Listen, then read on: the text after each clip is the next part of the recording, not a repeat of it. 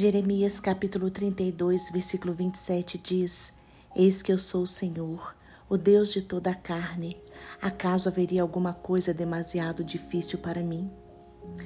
Nós servimos a Deus, um Deus que tudo pode, e a sua especialidade é o impossível. Esta palavra impossível não existe no vocabulário do Senhor. Ele é especialista em nos surpreender e Ele é especialista em realizar verdadeiros milagres. Quando não parecer possível, quando as portas se fecharem, nós devemos acreditar e confiar no agir do Pai. Deus agiu no impossível no passado e pode agir no impossível no presente. O Senhor rasgou o mar ao meio e seu povo passou. Deus fez uma jumenta falar como profeta. Deus fez corvos levarem alimentos para o profeta. Jesus, com saliva e terra, curou um deficiente visual. E o Senhor não mudou. Ele continua o mesmo. Ele vai agir no impossível para dar a você o seu milagre.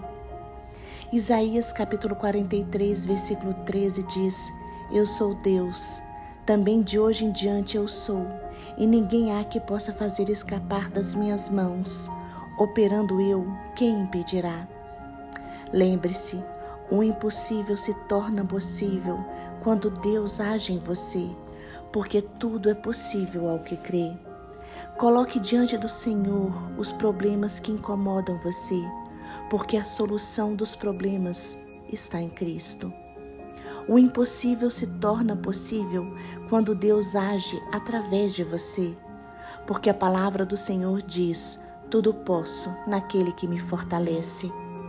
Saiba que nesta vida você enfrentará tribulações, que sozinho você será derrubado, mas com a força de Jesus Cristo você enfrentará situações e sairá mais do que vencedor, porque Jesus está à sua frente e os anjos estão trabalhando em seu favor.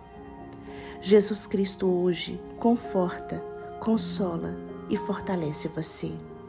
O Deus do impossível lhe dá paz, lhe dá perdão, oferece a sua graça a você, porque o Deus do impossível é o seu Pai, é o seu guia, é o seu protetor.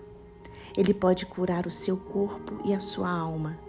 E este Deus do impossível separou um lugar para você no céu.